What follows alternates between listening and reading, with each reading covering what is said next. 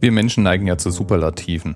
Es geht immer darum, besonders große, besonders schnelle, besonders schlagfertige, besonders energiereiche, besonders hohe, was auch immer, Maschinen, Geräte, Gebäude und Fahrzeuge zu bauen. Für die heutige Folge, als ich dafür recherchierte, landete ich bei der 124 an der AN 124 Russland. Und das ist natürlich eine Antonov eine Maschine zum Transport von Gütern, ein riesengroßes Transportflugzeug. Eines dieser Dinge, bei denen man vorne die Frontklappe und hinten die Heckklappe aufmachen und mit ganzen LKWs reinfahren kann. Diese AN 124 jedenfalls brachte mich zu der Frage, was denn die größten Flugmaschinen sind, die wir bisher so in den Himmel abheben haben lassen. Und da gibt es wirklich ein paar sehr beeindruckende Maschinen. Der erste Bomber, natürlich wieder mal eine Kriegsmaschine der Superlative, stammt aus dem Jahr 1914. Vor über 100 Jahren also wurde ein Flugzeug mit einer Spannweite von 34,5 Metern gebaut und war damit der erste Gigant in der Lüfte. Eine Kategorie, die man heute mit gerade mal 34 Metern Flügelspannweite sowieso nicht mehr erreichen kann. Denn auf Platz 10 unserer kleinen Liste von riesengroßen Transportflugzeugen ist mit immerhin 64,8 Metern gleich mal eine Boeing 777. Die wiegt leer immerhin 158.000 Kilogramm, kann aber mit insgesamt 263.000 Kilogramm immer noch abheben und dann ihr Ziel mit 890 kmh ansteuern. Als nächsten führen wir ein Flugzeug aus den 50ern ins Rennen. Mit 70 Metern Flügelspannweite wurde 1949 ein britisches Flugzeug in Betrieb genommen, das den Transatlantikverkehr betreiben sollte. Leider war die Maschine sowas von gar nicht rentabel und deswegen flog diese Maschine mit immerhin acht Propellern gerade mal vier Jahre lang, bevor sie verschrottet wurde. Falls du Flugzeugnerd bist, die Rede ist von der achtmotorigen Brabazon. Das nach Flügelspannweite sechstgrößte Flugzeug der Welt. Springen wir jetzt zu Platz drei. Auf Platz drei befindet sich mit knapp 80 Metern, 79,8 um ganz genau zu sein, der A380.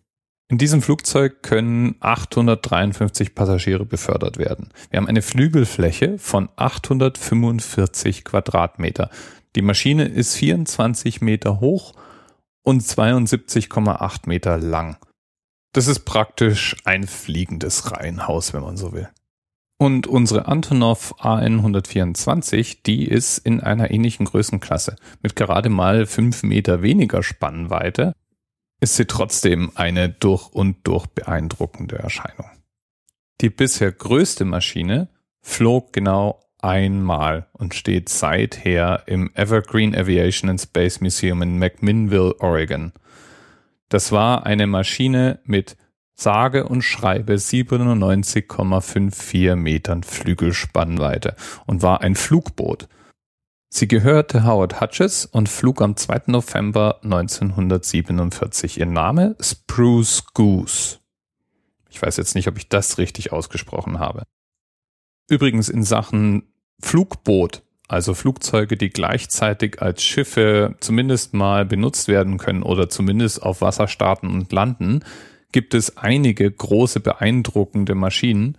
Die meisten enden aber bei etwa 40 bis 50 Meter Flügelspannweite. So etwa auch ein sehr seltsam und bedrohlich aussehendes russisches Maschinchen namens Caspian Sea Monster, das äh, insgesamt immerhin mal 44 Meter Flügelspannweite und eine sehr beeindruckende Flügelkonstruktion hatte. Die Idee dieser Maschine, also dieses kaspischen Seemonsters, war es möglichst schnell große Mengen an Bodentruppen für den Gegner überraschend über See an eine Küste bringen zu können. Der Name, der in etwa so viel wie Kaspisches Seemonster heißt, wurde von US-amerikanischen Geheimdienstanalytikern geprägt. Die hatten nämlich auf Satellitenaufnahmen dieses Gefährt entdeckt und konnten damit zunächst mal überhaupt gar nichts anfangen. Man weiß auch nicht genau, wie viele dieser Maschinen wirklich gebaut wurden. Ursprünglich produziert wurde das Kaspische Seemonster zwischen 1964 und 1965 und es gab mindestens eins Denn von dem weiß man, dass es 1980 beim Unfall verloren ging. Der Pilot versuchte anscheinend bei nicht vollem Schub zu starten und dabei hat er sich verkalkuliert, prallte nochmal auf die Oberfläche und versenkte das gute Stück. Weil es mit seinen 500 Tonnen doch etwas schwerer war, konnte man es auch nicht wirklich bergen. Weil es sich beim Kaspischen Seemonster um eine rein militärische Maschine handelt, gibt es natürlich kaum gesicherte Angaben zu ihrer Technik oder auch zu der Stückzahl oder ihren Einsätzen. Auffällig ist aber schon, dass seit 1980, bei dem eben diese eine Maschine verloren ging, keine weiteren Exemplare mehr fotografiert wurden oder auf Satellitenbildern aufgetaucht sind. Anders als bei anderen Maschinen. So. Und wenn wir nun von großen Flugzeugen sprechen, und das an der Flügelspannweite festmachen, stellt sich natürlich die Frage, sieht denn das Bild anders aus, wenn wir zum Beispiel Passagierzahl als Größenordnung nehmen? Und in der Tat, dann haben wir natürlich eine andere Hitliste. Aber der Frontrunner in Sachen Passagierbeförderung, der ist wenigstens auch in Sachen Flügelspannweite mit auf der Liste. Da haben wir nämlich den A380 als absoluten Sieger. 853 Passagiere im Vergleich zum Platz 2 der Boeing 747-400 mit 660 Passagieren. Ich würde sagen, da geht schon was. Bis bald. TMRS 10, 9, 8. The experience of 47 individual medical officers. Was hier über die Geheimzahl der Illuminaten steht. Und die 23. Und die 5. Wieso die 5? Die 5 ist die Quersumme von drei.